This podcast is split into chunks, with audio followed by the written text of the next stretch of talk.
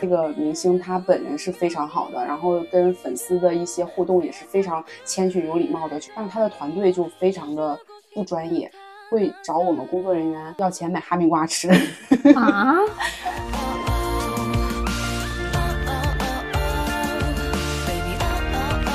因为粉丝真的会群起而攻之，一大群人追着你骂，当时真的给我骂急眼了，我就开始带着他家艺人大名在微博跟他们开干。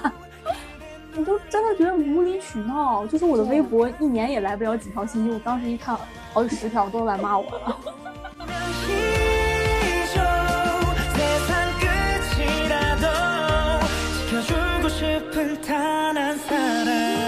然后这个时候看着看着，吴磊过来了，非常近，我觉得我跟他距离最近的时候也就两到三米吧。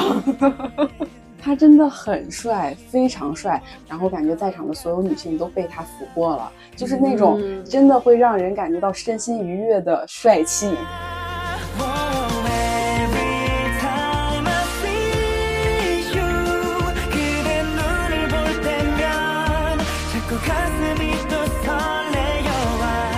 小懒饭当时这场活动真的诚意十足。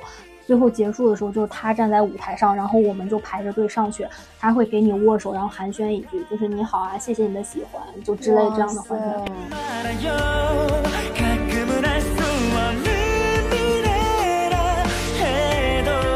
欢迎收听下午茶时间，我是夏夏，我是蒜头。不出意外的话，这一期发布应该是在十二月六号。十二月六号是什么日子呢？白敬亭的生日。一个假粉。阿信的生日，所以也是趁这个时间呢，我们来回顾一下之前自己除了五月天之外喜欢的那些明星。没错。主要是我和蒜头其实大大小小也追过不少的星，就是其实我们把追星当成我们茶余饭后的一种娱乐方式。没错，没错。嗯，还有就是之前其实也看到了一个帖子，是说这个女生的宿舍停电了，然后她的室友拿出来 TFBOYS 的灯牌，这个灯牌瞬间照亮了整个寝室。对我有看到过这个。对，然后他就说，呃，十周年演唱会没用上，在寝室用上了。有个追星的室友太酷了，谁说追星没有用的？而且从楼底下看，然后整栋楼都是黑的，只有他屋是橙色的。对对。然后，然后我看底下评论区说他还是个团粉，然后还晒出了别的屋有绿的、别的颜色的那种。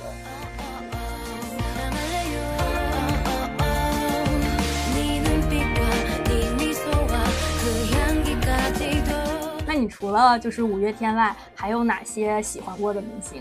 说一个咱俩都是共同喜欢的明星吧，就是白敬亭。没错，我喜欢白敬亭其实还是蛮早的，我算是他的养成系老粉吧。我也是，我是匆匆那年入坑的。没错，我也是。乔然，对。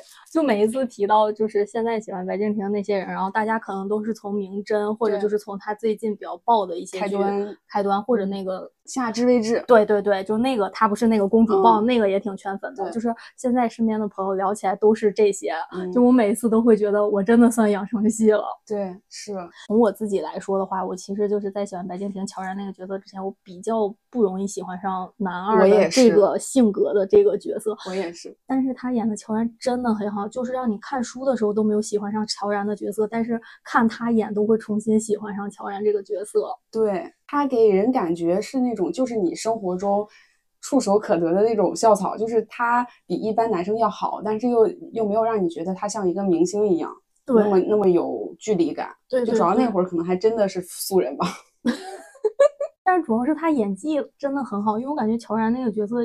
挺容易演不好的，就演演不好的，比如说也容易演的很绿茶，或者也容易演得很很很卑微。对，但是他演的都没有，就是不卑不亢，但是很真诚。对，就是你能感觉到那种他对女主的喜欢是那种默默守护，就是我要把五瓣丁香送给你，我希望把我的幸福都送给你，就是这种感觉。对，然后他写那篇作文的时候，我真的是觉得。我真的，我现在都能回想起他在课堂上念那篇作文的样子。对，是，就是很真诚，然后又很坦荡。是的，不是拉踩啊，就是电影版的时候，魏晨演的是乔然的角色嘛，然后他读那篇作文的时候就没有给我这种感觉。对我也是，白敬亭演的乔然真的登顶了，嗯，有点满了，不好意思，在我心里登顶了。对，然后我们俩作为白敬亭养成系老粉的好处，就是早些年可以花很少的钱去很近的看他。对，我们之前去了一个大学生电影节，对对对，然后是兼白敬亭的粉丝见面会，因为他有白敬亭那个访谈。是的，是的。然后我们当时我记得非常清楚。找黄牛花了二百五十块钱，然后入的场，没错。然后那个场子的好处就在于，它甚至是没有座位号的。对，我记得当时咱俩是找黄牛面交的那个票，交票的时候，我俩还问黄牛说这个座位在哪？黄牛给我俩说进去随便坐，想坐哪坐哪。我俩当时都惊了，忐忑的进去坐到最后一排。但是后来发现好像真的没人管，真的是随便坐，所以我俩就挤到了第一排。对。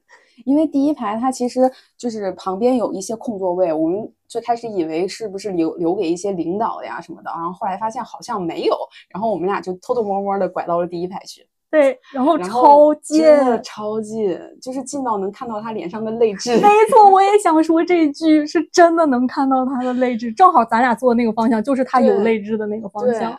就是非常近，然后也是那一次让我感受到了，就是线下的粉丝是多么的疯狂。就是因为我和蒜头，我们俩其实是把追星当成一种休闲方式，一种娱乐，就是给自己开心快乐、找乐子的一个方式，不是那种专业的追星打头的那种比较比较狂热的粉丝吧。嗯。然后当时是主持人想要和白敬亭。加粉丝做一些互动，然后就说我们可以玩一些游戏，然后玩完游戏以后，主持人就说啊，那那个白敬亭和粉丝抱一下吧，然后底下所有的粉丝就开始疯狂尖叫，说不要不要不要，然后我惊呆了。对我也是没见过这个场面，当时 对我真的我我当时就就觉得还好，因为只是就是游戏结束了，大家就是互动一下啊什么的也没有啥，但是底下的粉丝非常非常疯狂的反抗。对对，就是我也是后来工作之后，有同事就是更加狂热的追星，或者就是有同事的朋友，我才知道原来他们那种追星追的多了，真的可以跟明星做朋友。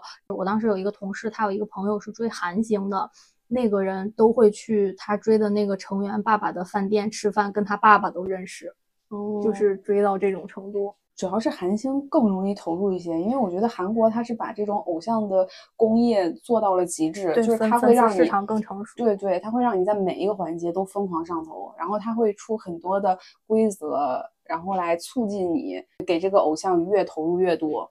对，嗯，对，但是回报也大，高高风险高回报。然后除了白敬亭演的剧吧，后来对他好感比较多的就是。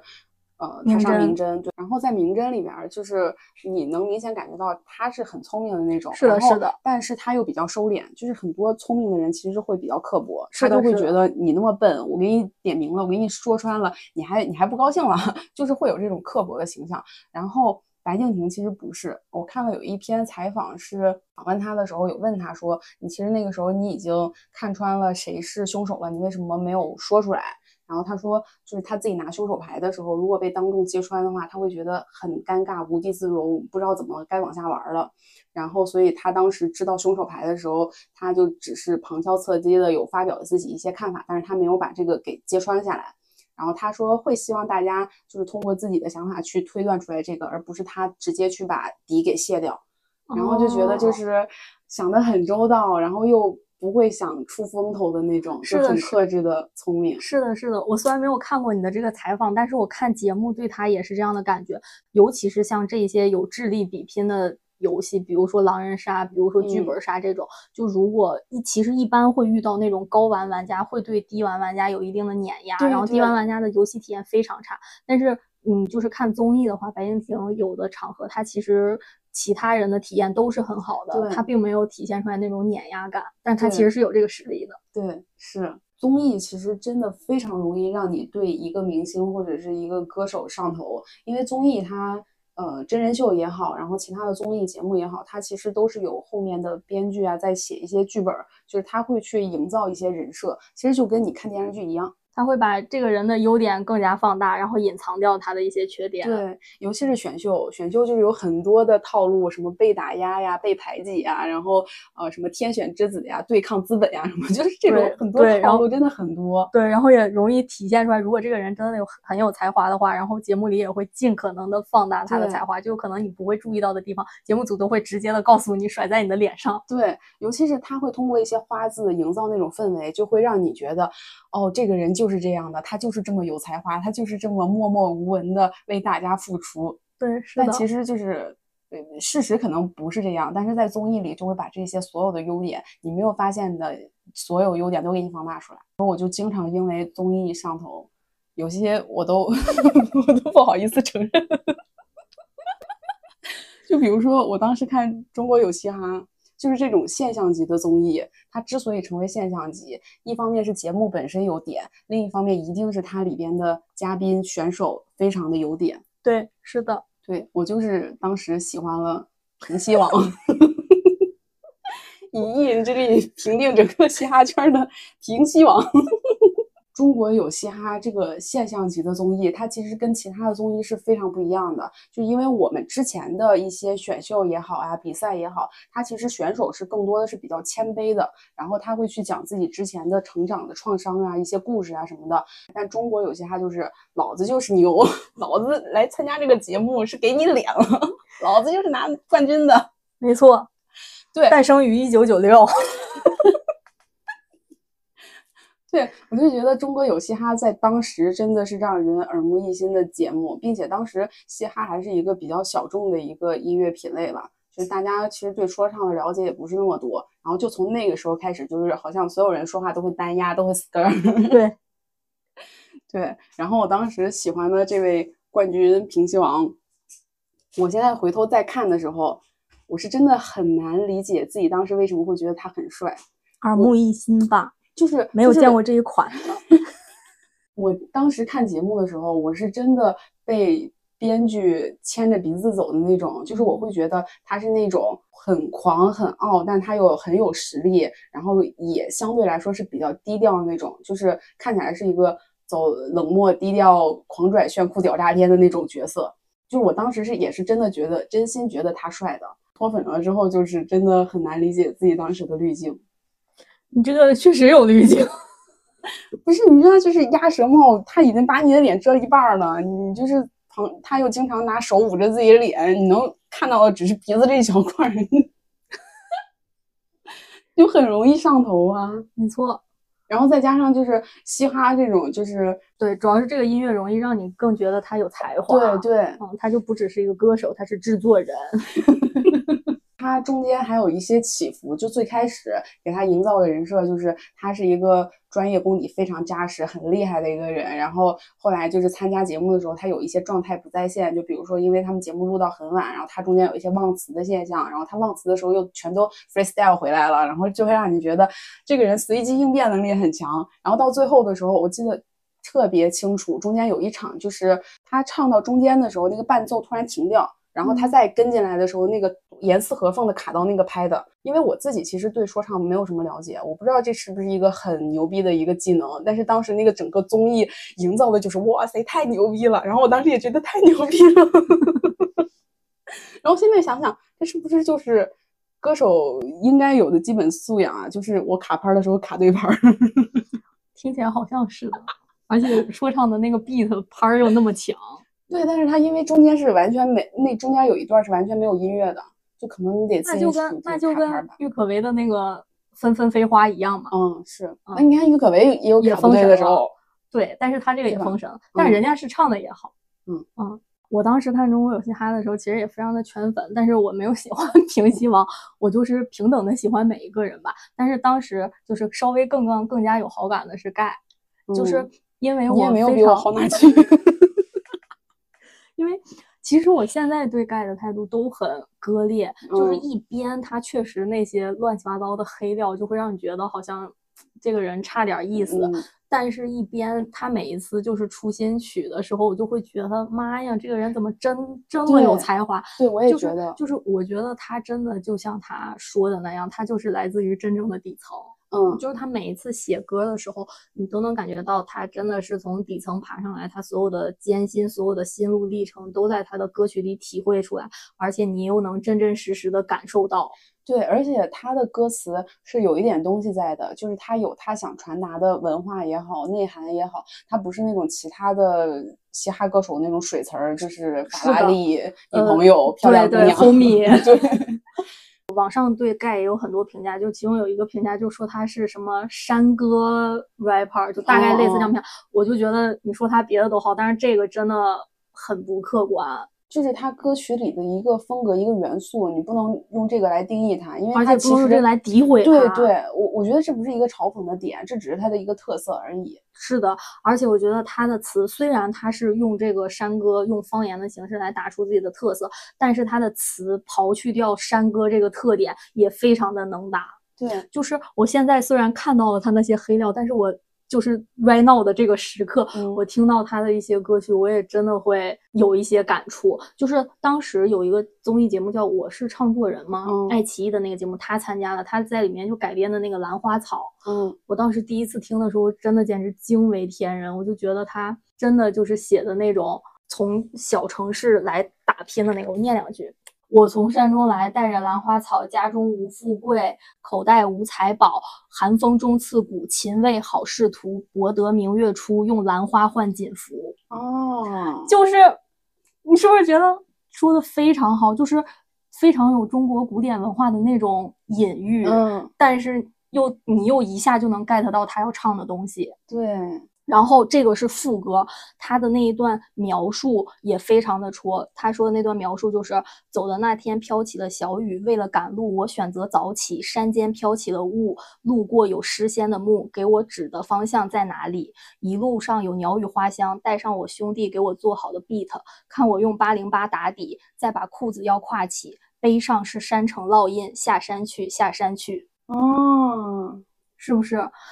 就是我觉得他写的词非常的直白，然后又非常的戳人。因为其实 rap 词，嗯，你要是写那些水词非常好写，但是如果你要是想写一些深刻的词，其实非常容易难以直白的理解。嗯 rap 不像其他的歌曲，其他歌曲它有节奏有拖音，你其实这一句话可以有比较长的时间去理解，但是 rap 它其实都节奏很快，所以你要让听众一下就 get 到，然后还能写好，其实我觉得还挺难的。嗯他这个词写的真的非常好，嗯，真的，我回去要听一听。所以我每一次看到盖的黑料，我就会觉得啊，他咋这样？然后每一次一听他的歌，我就会嗯，真有才华，然后就是这样左右摇摆。对，是因为他本本人，其实我回想他在节目里边儿，他就是那个挑事儿精。是的，是的。默哀老子，对，爱豆别来沾边，真的，平等的看不起这个世界的每一个人。对，是。除了平西王，我这里边还喜欢一个 年轻的 rapper，就是小鬼。他在那个《中国有嘻哈》里边淘汰的还比较早，然后他在后面其实都是以唱广告歌的形式出现的。是的，然后他中间因为在直播的时候嘴了，嗯，踩了缝纫机那位导师，对，然后就被换掉了。后来很多的选手去唱那个广告歌，然后我都觉得他广告歌没有小鬼唱的好。是的，我现在都能想起来，他唱广告歌穿的是一个连体的黄黄色黄色的工装，嗯，非常好看，非常青春。一众 underground 的 rapper 面前，有一个非常亮眼的偶像气质的 rapper。，对，嗯就是有那种少年感的。是的，是的，后面的时候又把它换回来了，然后我就觉得啊，广告歌就应该这样，就是青春活力、年轻的那种氛围。是的我现在还会唱呢。hiphop 就是维他命，活力无限不会停，农夫山泉维他命水，活力开启大胃引擎。你看，我要是广告商，我也找他。我其实还蛮喜欢他留脏辫儿的，就是后来他当了偶像之后，然后再加上就是现在管的比较严格，然后他没有办法留脏辫儿了，我就觉得好像差了点味道。T T 我也是觉得他脏辫儿更好看。我也想说 T T T T 在节目里也非常亮眼。对我在我在节目里第一个觉得打眼儿的就是 T T。嗯，其实像我这种平时之前可能不太了解嘻哈、不太了解说唱的时候，你能听到的比较入耳的都是那些 old school 的，就不是那种。它叫那叫叫什么 trap 还是叫什么？就是那种节奏的，就是的是 G 的 Y 那种，就是那种，然后都是这种像那个 Johnny J 啊，像 T T 啊，就这种，就旋律啊，什么押韵啊，就是比较 old school 的这种。是的，中国有嘻哈真是一个现象级节目。你现在说起 Johnny J，我也觉得他也很好。对，Johnny J 当时我也很喜欢他。而且周星这是他跟盖不太一样，但是他也是那种很有文化的，是很有内涵的。是的他的歌是有在批判一些东西，他是有要传达的主题的。然后包括他写的那个词藻啊什么的，就就你感觉是读过书的。是的，无神论者开教堂。小白也唱过 Johnny J 的 rap，我哦猜小、我猜小白也喜欢 Johnny J。其实周星这和 T T 他们俩的歌都相对来说好学一点，是的，是的，就不会像那种。快嘴的那种对。对对，就是虽然 party 是我家，对啪啪 party 是我家，还有那个当你说我变了，说我不一样，如果你我见过我梦想的形状什么，或者来我房里，大小是几平方。对对对，是他的歌都还蛮好的。对，虽然没有那么就是像盖那种你听了会有感触，但是是快乐的。对对，嗯是。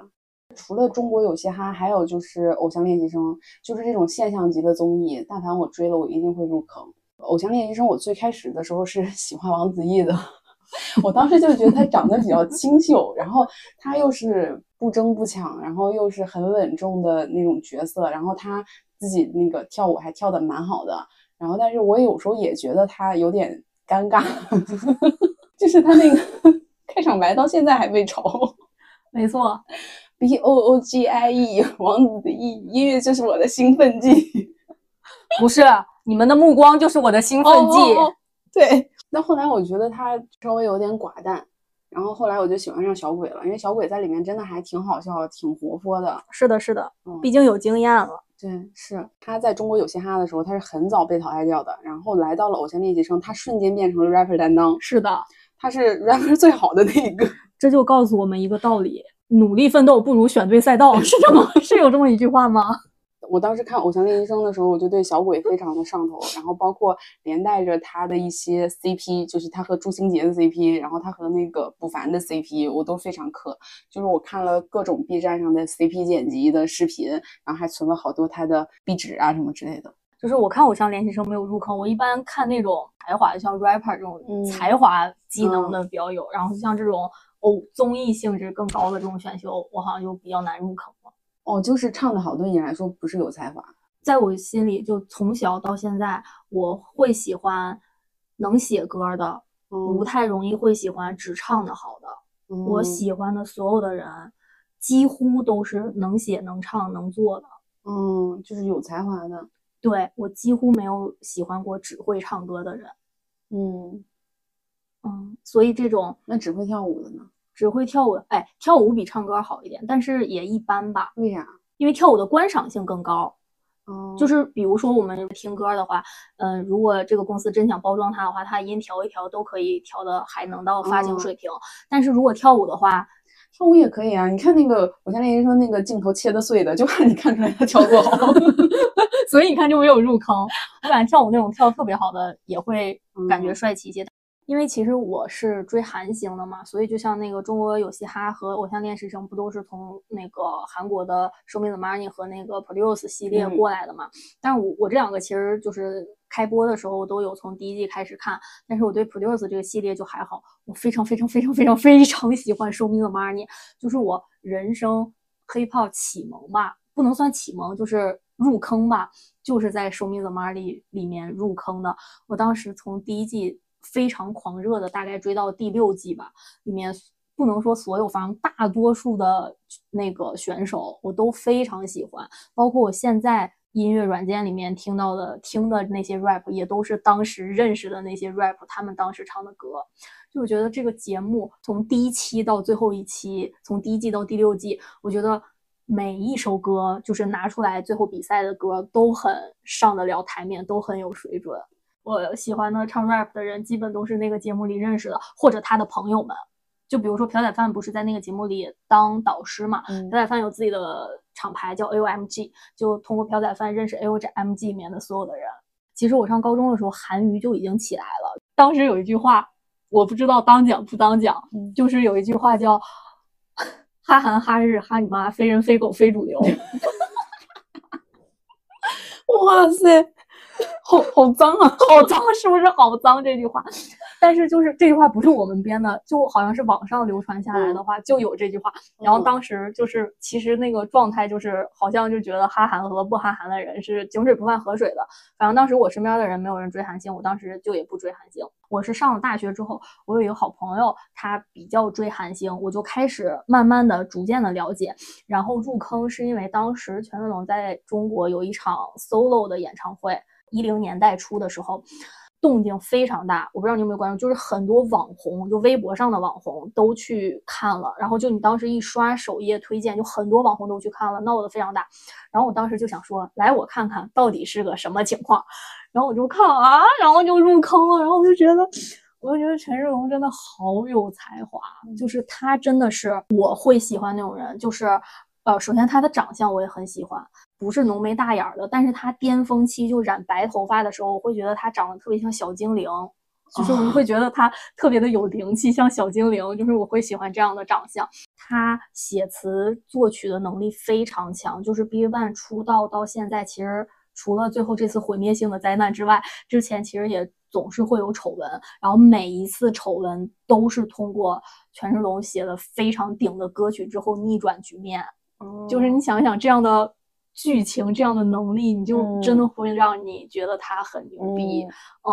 然后包括他们的歌也真的是好听的，就当然好听这个事儿可能有个人的审美，但是我是真的觉得很好听。就是专辑几乎没有不能打的歌，就只有非常好听和好听的区别。嗯。说到追韩星，我还有一个印象比较深刻的，就当时我上高中的时候，我后桌那个女孩是喜欢东方神起的。然后当时东方东方神起要解散，然后旁边就有个男生就问他：“哎，你知道吗？东方神起解散了。”然后他马上翻脸说：“放屁！”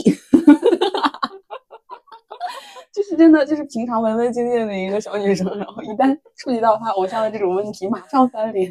我记得应该是上初中还是上小学的时候，我忘了。就是看那种天使点 com，你知道那个杂志吗？就是写一些言情小说的，但不是天使点 com，是是类似的那种，就是封面上有很多漫画人物啊什么的。然后里面就有一个文章，一个小说，就是它是以第一视角写的。然后第一视角的这个我呢，是到韩国去和。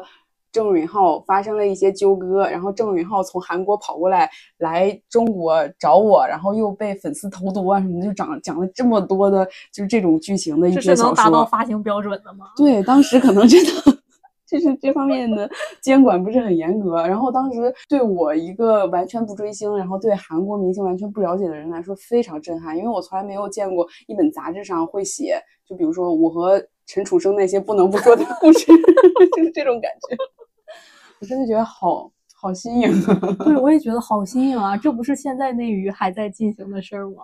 而且现在内娱在就是写的这些小说都是成员和成员之间的，比如说鹿晗和吴世勋之间的，不会写鹿晗和我，闭个胆，就是对，就这种有点类似于 YY 的这种小说，就是你发到贴吧上都会被骂吧？肯定的，对你得做什么春秋白日梦呢？没错。我家哥哥不会跟你有什么的，对，是不许诽谤我家哥哥。对，因为之前可能在那个年代，就是你写出来，大家都知道不不会是真的，但是现在真的说不准是不是真的。真嫂子是吗？对，我当时入坑 BigBang 的时候，其实还比较稍微早一些，然后当时还没有限韩令，我还在国内看过 YG Family 家族的演唱会和 BigBang 的演唱会。就觉得在他们翻车和禁韩之前，还看了一次演唱会，真的还挺开心的。对，而且是在国内看的。是的，是的，在国内看的。我当时看 YG 家族演唱会的时候，是我第一次看他们的演唱会。整场演唱会给我最惊喜的，竟然是鸟叔。因为我之前对鸟叔的了解就是唱《江南 Style》嘛，然后但是那个歌有点吵，我平时也不会总听，就也没有什么太深的印象。而且我当时也不知道鸟叔是 YG 家族的，最后在现场鸟叔开始唱，我才知道鸟叔是 YG 家族的。鸟叔现场。贼屌！YG Family 的演唱会，你想一想，都是 BigBang 啊、Twenty One 啊、Winner 啊这种嗯团体的粉丝去，结果现场互动最好、粉丝最高潮的点，竟然是鸟叔。鸟叔的现场真的很有感染力。首先歌有有感染力，然后他本人的表演也非常有感染力，然后中间的 Talking 也非常会调动你的情绪。反正整场的表演真的非常火热。鸟叔，我当时都惊呆了。他可能就是现场级的歌手。是的，是的，我看 BigBang 演唱会，我在国内就看过那么一次。当时他们是刚发了《May》的那张专辑，就是那张神专，每一首歌都是主打歌。他刚发完那张神专，然后在中国开的演唱会，我去看那一天的体验都非常的开心。当时还没在北京工作，我是跟我的好朋友到北京，然后我们白天在宾馆，然后睡到自然醒，然后起来化着妆，吃的东西，然后就去场馆。去场馆之后，我们的位子也比较近，因为他是在。哪个体育馆我有点不记得，但是是在体育馆，它其实本身场馆就不大，然后我们的位子也比较好，然后离得也比较近，特别的开心。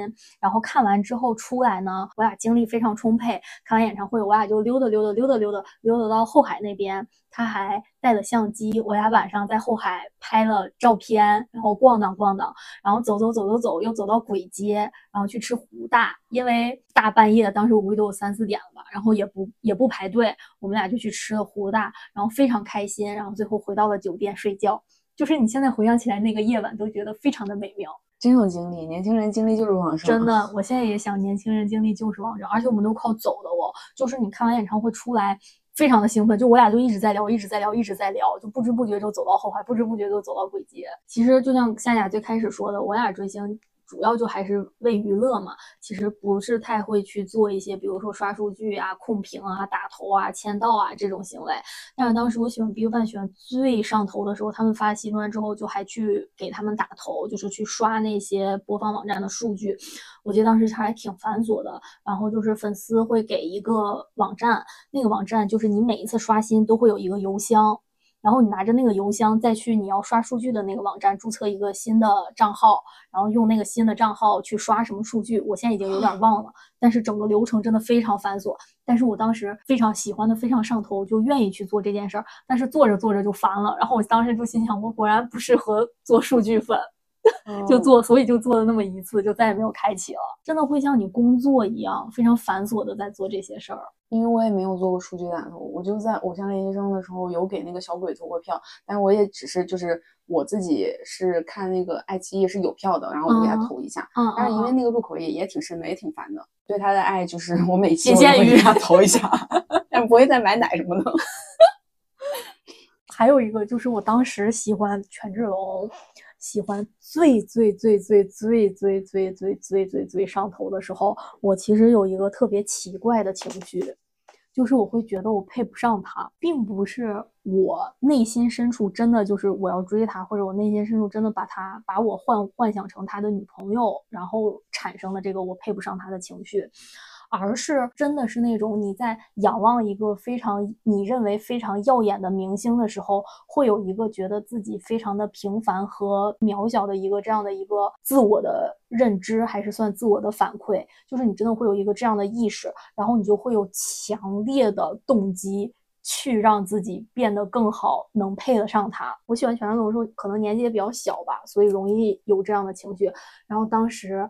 也非常的肤浅，我也没有说去追追人家，去写歌，去制作，去 去升级自己的事业。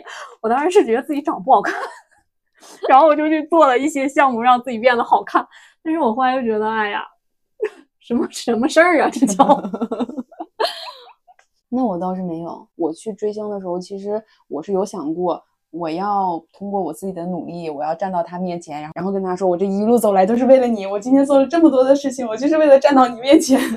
但是这个站到他面前的过程是指，就是比如说在工作上，我们俩是平等的关系啊，什么就比如说是合作呀，什么之类的这种。然后后来我也去给白敬亭工作室投过简历，但当时的确是因为自己在一个换工作的窗口期，就是随便投一投了。啊，我当我当时也关注过 YG 的在中国的招聘，嗯然后我就发现自己完全不合适，拉倒了。到后面的时候，其实也没有想去再通过这种工作的方式去接近自己喜欢的明星了。一方面是觉得的确就是我的职业规划也不在这方面，我觉得去他们工作室其实。对我的职业发展不是一个很好的选择，没错。还有一个就是，真的去他的公司、去他的工作室工作的时候，你会觉得你对他的喜欢会有一些折损。然后我觉得我喜欢一个人其实也蛮不容易的，我为什么要抹杀掉自己这份喜欢呢？是的，是的，就就让他就是成为我心里面一个很喜欢的人就可以了，很喜欢的偶像就可以了。是的，是的，我发现自己长大了之后，真的就是那句话，离作品近一点，离他远一点。是后来因为工作原因吧，也和之前喜欢的某一位明星有一些接触。然后当时是我们组的其他人去到了这个活动的现场，去跟他的工作室团队啊去对接。然后当时是我去日本玩了，然后我就错过了这一个和他近距离接触的一个机会。我的同事跟我说，就是这个明星他本人是非常好的，然后跟粉丝的一些互动也是非常谦逊有礼貌的，就会跟他的粉丝说这一段时间就是也没有拍什么新的作品啊，然后大家还这么支持。是，我就非常感谢啊什么的，就是非常得体。但是他的团队就非常的不专业，会找我们工作人员要钱买哈密瓜吃啊，就是我也难以理解。我不知道就是其他的活动方会怎么样，就是可能其他的活动方会有这方面的支出吧，就是给你们团队有一些其他的补贴之类的。但是我们当时我们同事也是觉得很吃惊，就是你来管我们要哈密瓜吃。艺人的工作室不专业，其实是很会影响到其他方去跟这个艺人的合作的。是的，大家会觉得你这个工作室的人都这么傻逼，我为啥非要跟你合作呢？我跟其他人合作不好吗？是的，是的，而且大家也都是打工人，谁都是想工作的时候事少一点。对。然后我之前工作上接触过的很多，其实都是艺人会比较好说话，比较谦卑，可能他也会比较介意这种负面评论吧。嗯，然后但是工作室的人就挺多，还挺不专业的。我再说一个，就是我觉得还比较愉悦的近距离接触明星的例子，就是之前也是因为工作关系，然后去一个晚会的后台，然后当时是呃晚会是在一个演播厅里录制，然后我们是在旁边的一个房间里边去看他的转播。然后这个时候看着看着，吴磊过来了，非常近。我觉得我跟他距离最近的时候也就两到三米吧。他真的很帅，非常帅，而且最好的就是他本人是没有那种明星的架子的，就非常自然的走过来跟我们。寒暄吧，然后就说哦，你们能看到转播呀？然后我们中间就有人回答说，对啊，你要一起来看吗？什么的，非常帅，然后又非常的平易近人，就很好，就是算路人粉的那种喜欢吧。我是从《旋风少女》开始的，哦，《旋风少女》里面她真的很不错，对，我也看很可爱，很少年感。然后包括后来《琅琊榜》啊，也非常喜欢。当时我们一块儿看那个录制转播的时候，就在场的有男男女女啊，然后女同事里面有年轻一点的，也有年长一点的，然后感觉在场的所有。女性都被他俘获了，就是那种真的会让人感觉到身心愉悦的帅气。嗯，哎呀，真的，我到现在我想起来，我还是觉得很愉悦，真的很帅。看帅哥就是会让人愉悦，对，真的很帅。而且他不是那种就是觉得自己很帅的那种帅气，就是他很平易近人。哦，这一点我要说一个，我现在也很 不想承认，很少跟别人提起过，就是。我曾经真的真情实感的追过杨洋。哈哈哈不怪你，他确实帅啊。对，而且我喜欢他还蛮早的，最开始注意到他是从《红楼梦》开始。当时《红楼梦》他们整个剧组去上《快乐大本营》的时候，所有人都是去针对于晓彤去提问互动什么的，感觉就是于晓彤会比较受追捧，然后杨洋反而是旁边不是不太受别人关注的那个形象。但是我就会觉得杨洋会长得会更符合我的审美，很奶的那种长相，很少年的那种长相，而且标志是。然后到后面的时候，我是因为。传他要去演《盗墓笔记》的时候，我去追了《盗墓笔记》，然后全程就带着他的脸去看《盗墓笔记》，我真的是觉得非常贴。真的出来了之后才贴吗？我觉得其实他。本人的造型，然后再加上它里边的状态，其实我觉得是有达到合格线标准的。然后包括它里边的一些武术的一些动作呀什么的，他也没有用替身嘛，全是他自己去完成的。然后从上面翻身下来呀什么的，我觉得都做的是很标准的。但是真的那部剧就是方方面面拉垮的地方太多了，就他自己独木难支，也不能怪他。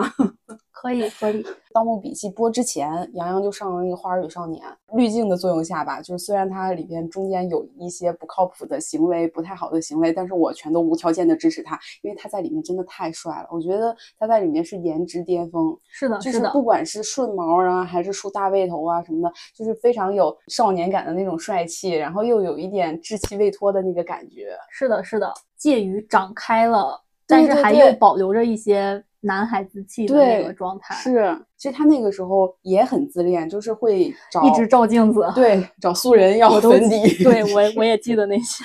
对，但是我我会觉得就是一个自恋的小男孩儿，就没有说他真的把他长长得帅这件事儿，然后去拿出来显摆啊什么之类的。我觉得那那个点就已经挺好的。然后到后面就是这一点有一些收不住的时候，我就会在网上和他的粉丝，当时我也是粉丝的一员啦，我就是会进行一些这种讨论。当时我觉得我说的就是比较客观的，因为我不是无条件的去就是夸他捧他什么的。然后当时就已经开始有人说觉得他有一点油腻啊什么的，然后我就会说，呃，我觉得他有点太帅而自知了。然后就开始有人反驳我说，那怎么样？人家本来就是帅哥，难道我还要天天装自己啊？我不知道我帅吗？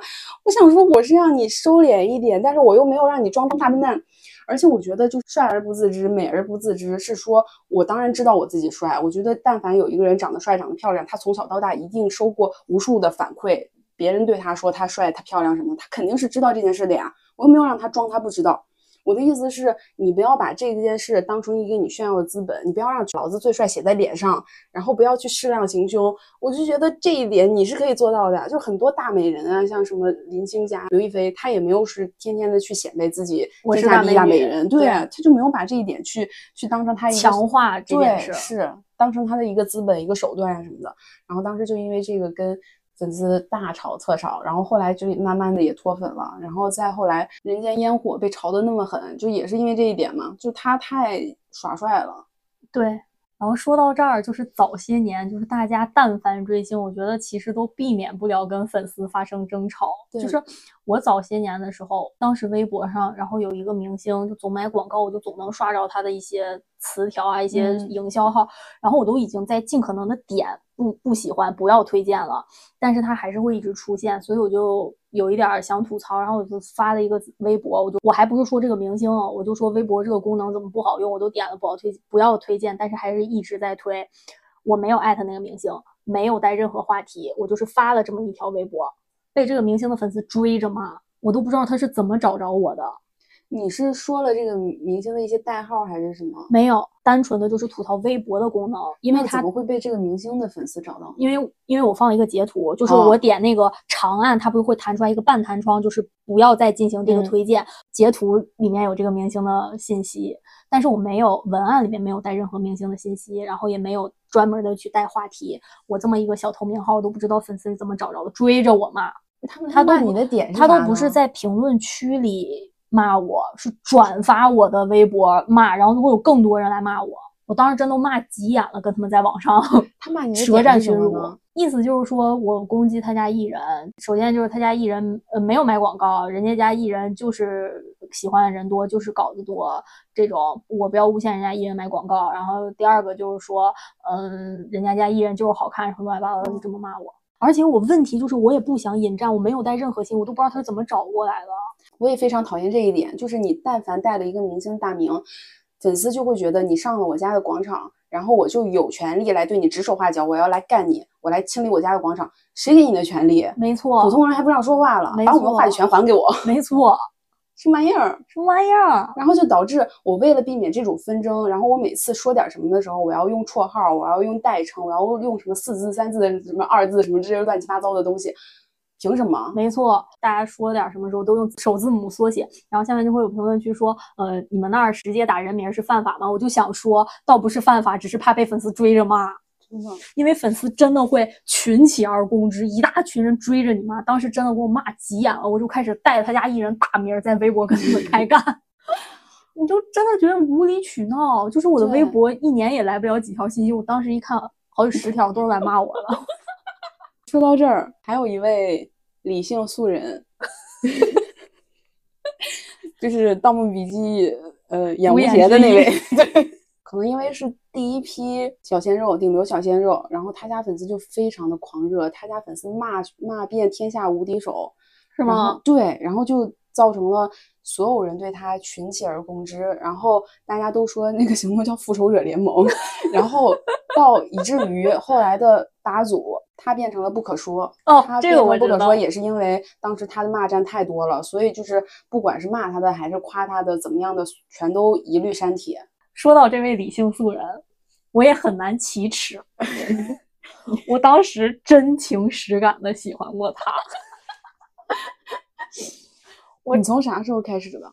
我从他跟李沁演的那个电视剧叫哦《千金归来》，哦，我知道。但是他在里面真的很帅，当时还很年轻，然后也很瘦，身材管理很到位，然后皮肉也很紧致，然后在里面也非常喜欢穿白裤子呀、浅上衣啊这种浅色系的衣服，真的看起来就是国民校草那个样子，就是干干净净、清清爽爽、朝气蓬勃，角色也非常的正向，所以当时。一下就 圈粉了，然后我就觉得真的好帅啊！他怎么这么帅？后来还因为我朋友的工作关系，就有他粉丝见面会还是生日会的门票，然后我俩还一起去看，还办挺大的，是在一个体育馆办的。我们的票不太好，其实比较靠后，但是这句话不知道说出来当讲不当讲，我会觉得他身上非常有那种男性的荷尔蒙。嗯，就是我当时坐在体育场馆里，离他那么远，其实你看他都已经非常小了，但是我不知道为什么，我好像能感觉到他在舞台上散发的男性荷尔蒙，以一种莫名其妙的方式冲击到我，嗯，就是会有这种感觉。我之前有看别人说过，就是能当明星的，其实都是桃花源很旺盛的。哦，就是因为其实需要吸引到各方面的喜欢啊，其实它本身就是这种缘儿人缘啊也好，桃花缘儿也好是旺的，你才能吸引到这么多的喜欢。哦，嗯我其实看别的明星很少有这种感觉，印象里没有。但是我当时看他那场生日会，就是比较嗯具象的在感觉他的魅力，对，就还挺神奇的。我虽然没有喜欢过他，但是我磕过他和吴昕的 CP。别提了，我求求你了，他和吴昕那期《快乐大本营》，我都要盘包浆了 就是他唱《广岛之恋》那一段，没错真的哇，我，我我我这个人其实不太爱磕 CP 的，但是他俩唱《广岛之恋》，我真的盘包浆了。就尤其是他最后唱那个高音唱唱不上去，了然后他崩溃的时候，他一下把他拦起来。你看这些综艺节目之后，你还会去看那些 B 站的剪辑，然后 B 站剪辑就会把它随便瞟谁吧，不管是瞟谁，然后都瞟他出来 不实现。没错，你追星还有一点非常愉悦的，就是你会去跟你的同好们看很多二创的一些素材，尤其是我当时追杨洋的时候，其实体验感非常好，就是因为杨洋的粉丝真的非常的牛逼。你知道杨洋的粉丝会用他过往的一些电视剧剪出来一部新的电视剧吗？我知道，我见过和，赵丽颖那一部，我见过，绝了，就是他们还会自己配音，我知道。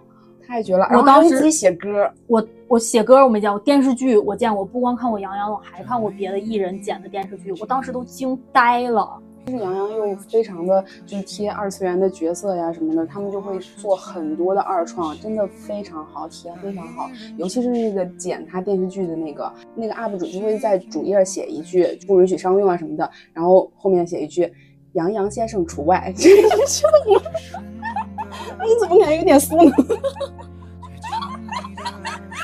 现在想起来有点羞耻了。杨洋先生除外，天呐！哦，不是，杨洋先生随意还是什么？就是就这种话。做个梦给你，做个梦给你，等到看你银色满际，等到分不清季节更替，才肯说着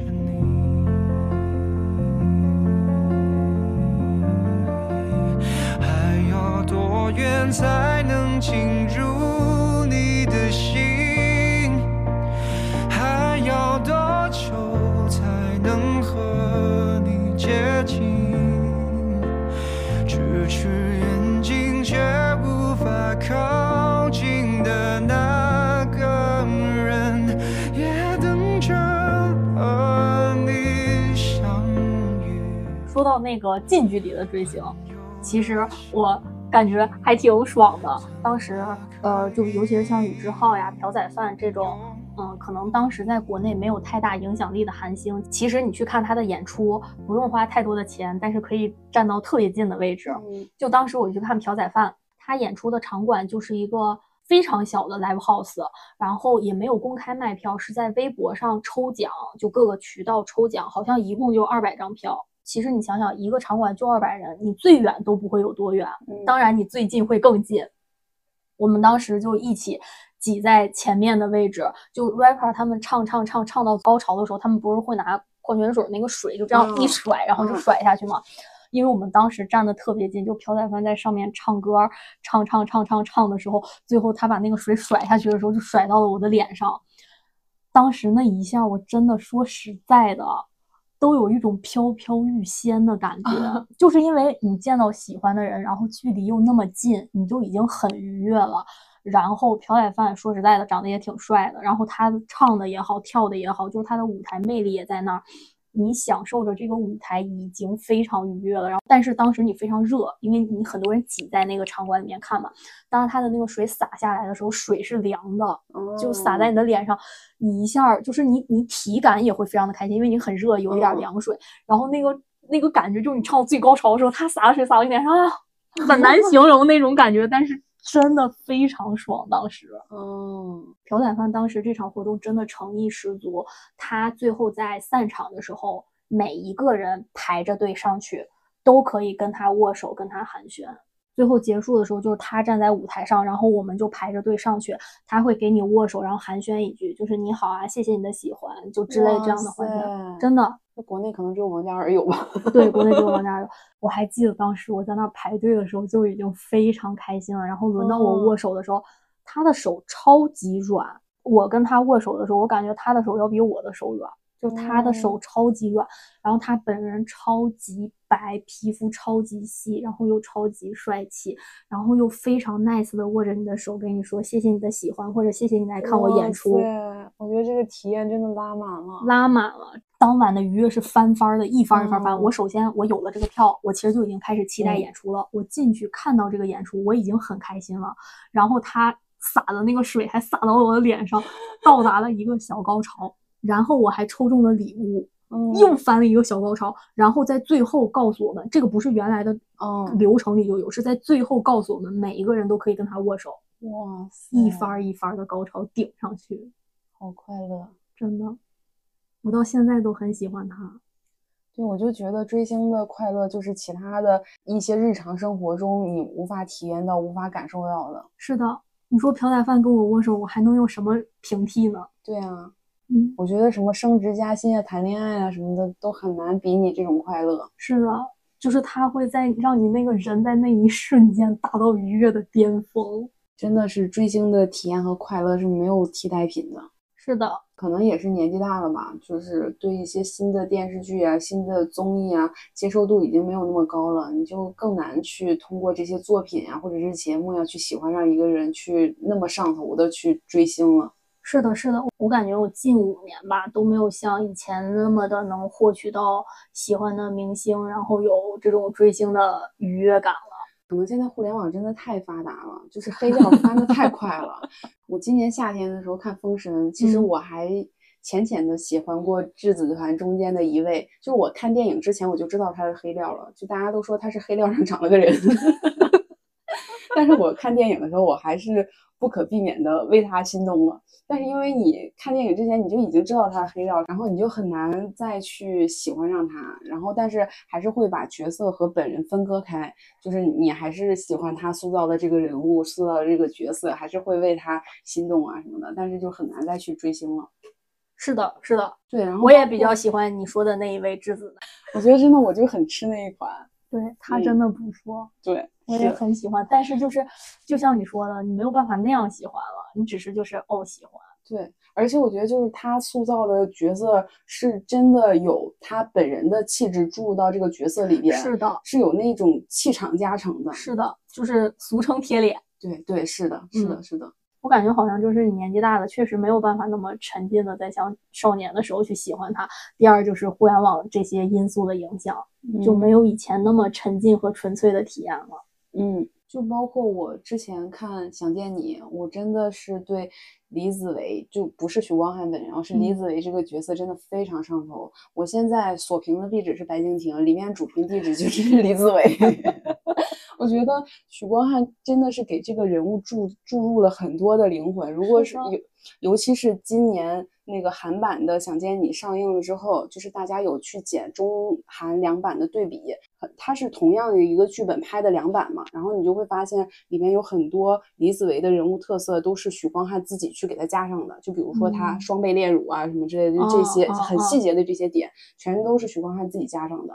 然后我看的时候，我就对李子维疯狂心动，我就觉得许光汉真的是阳光开朗大男孩这个赛道的天花板。没错，就是他那个跑到前面扭头一笑的那个，对哇，神了，真神了，真的神了非。常有少年感。并且阳光开朗大男孩的那种臭屁，其实如果你拿捏不好，会让人觉得非常的过火。对，他也没有，就是很白目。对他 也对，没他也有。没有。当时看的时候，我是非常喜欢李子维，但是我已经没有什么动力再去看许光汉的了，就是就是方方面面的综艺啊什么之类的。我懂，我懂。嗯，对，嗯就是已经没有那个劲儿了。追星的时候，你就是追的你自己的幻想，你自己的滤镜，但是你现在已经没有那个劲儿去给他搞滤镜了。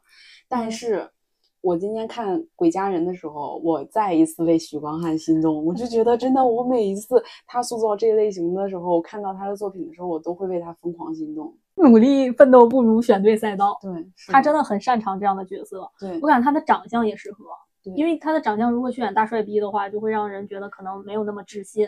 对但是他演阳光开朗大男孩真的非常适合。对，好多人说许光汉的性别是老公，但是他跟任何偶遇他的女观众合影的时候，都非常的有男友相，就让人觉得就是百搭款，对对，肯定也搭我。好，关于追星的体验呢，我们今天就聊到这儿，也希望大家就后续可以单纯的享受追星的快乐，不做粉丝的那些糟心的工作，又单压的。然后也能持续的找到自己喜欢的明星，能够让自己有这样的愉悦体验。嗯，是。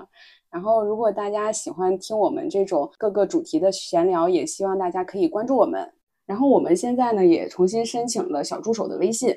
之前有听友听到 EP 零四那一期玄学的时候，非常想要那个塔罗牌姐姐的联系方式，然后现在可以不用去小红书来找我了，就可以加我们的小助手的微信，然后我就可以分享给大家了。那我们今天就先到这里啦，拜拜。拜拜。